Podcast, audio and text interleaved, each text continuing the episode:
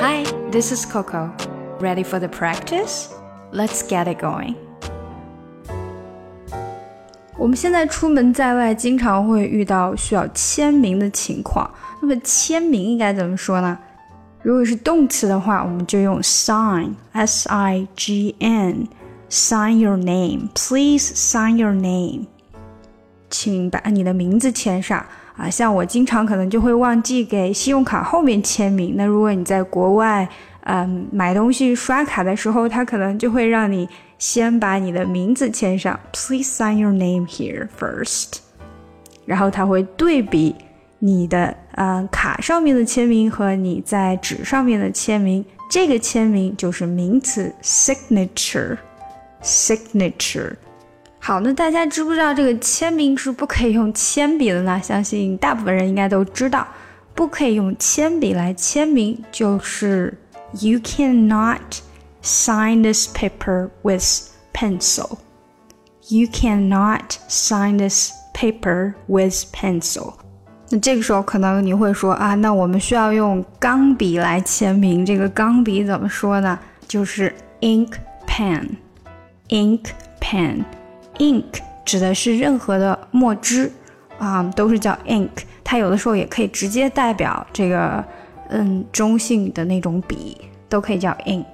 所以 you have to sign this paper in ink。You have to sign this paper in ink。可以用 in ink，也可以说 you have to sign this paper with ink pen。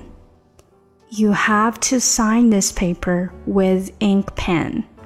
好，那我们针对今天学习的这些内容嘞，来看一下今天的练习打卡小对话。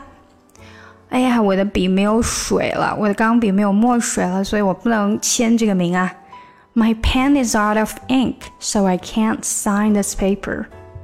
啊，这里用我的铅笔吧。Here, use my pencil. 不行，我得要用水笔来签这个。 no, it has to be signed in ink. 那我给你拿一个钢笔吧。I'll get you a pen. 所以 pen 其实是一个统称，不管是油笔还是钢笔。我刚刚说了，钢笔可以说 ink pen，这是代表它是那种水性的。如果是呃像以前我们说的圆珠笔，你可以把它叫做 ballpoint pen。ballpoint pen。好，下来带大家读一下喽。 My pen is out of ink。有没有发现这个 out of 什么东西就是没有什么东西了呢？我们之前啊、呃、有一期节目中有说过 out of stock，大家还记得吗？什么东西 out of stock 就是没货了。这里 out of ink，我的 pen，my pen is out of ink，就是没水了，我的钢笔没有水了。My pen is out of ink。注意这里的连读就是 out of ink，out of out of ink。My pen is out of ink。is 和 out 这里是连起来的，is out of ink。So I can't sign this paper。I can't sign this paper。其实这个 can't 后面那个 t 是基本没有出来的，但是你知道它是 can't 而不是 can，就是因为 它的语调是不一样的。I can't sign this paper，这个是说 I can't。如果是说我可以呢，你的语调会变成 Yes, I can sign this. I can sign this paper. Sure, I can sign this paper. 感觉到不一样了吗？I can't sign this paper. I can't sign this paper. 它的重音是在 can't， 是在 can't 这里的。然后它在 can't，它的这个音调是 can't，而不是像你说 can 的时候是 can can can 往下的，这个是往上的，因为还有一个 t 在后面。即使没有发出来那个 t，但是它还是往上了一下哈。So I can't sign this paper. So I can't sign this paper. OK，整句来。My pen is out of ink, so I can't sign this paper. Here, use my pencil. Here, use my pencil. 啊，这个比较好读，没有什么特别需要缺失的啊，或者是只是连的很紧密而已哈。Here, use my pencil. Here, use my pencil.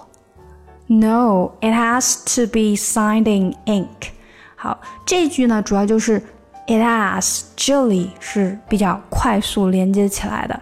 It has, it has 这个 t 跟 has 连得很很紧很紧，基本上你就觉得是一个音。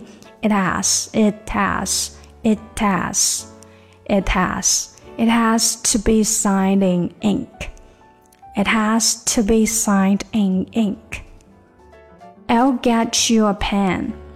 Get you 这里稍微连一下哈，get you a pen。get you 其实就是连的很快，他们都出来了。这个 get 的这个是有出来的，I get you 变成这样，I'll get you, I'll get you a pen, I'll get you a pen。好了，那我们从头来一遍吧。My pen is out of ink, so I can't sign this paper. Here, use my pencil. No, it has to be signed in ink. I'll get you a pen.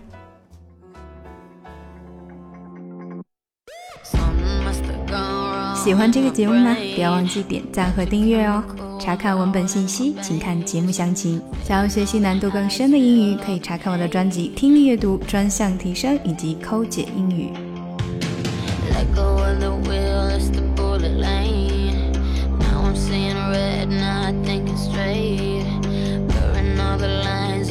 intoxicated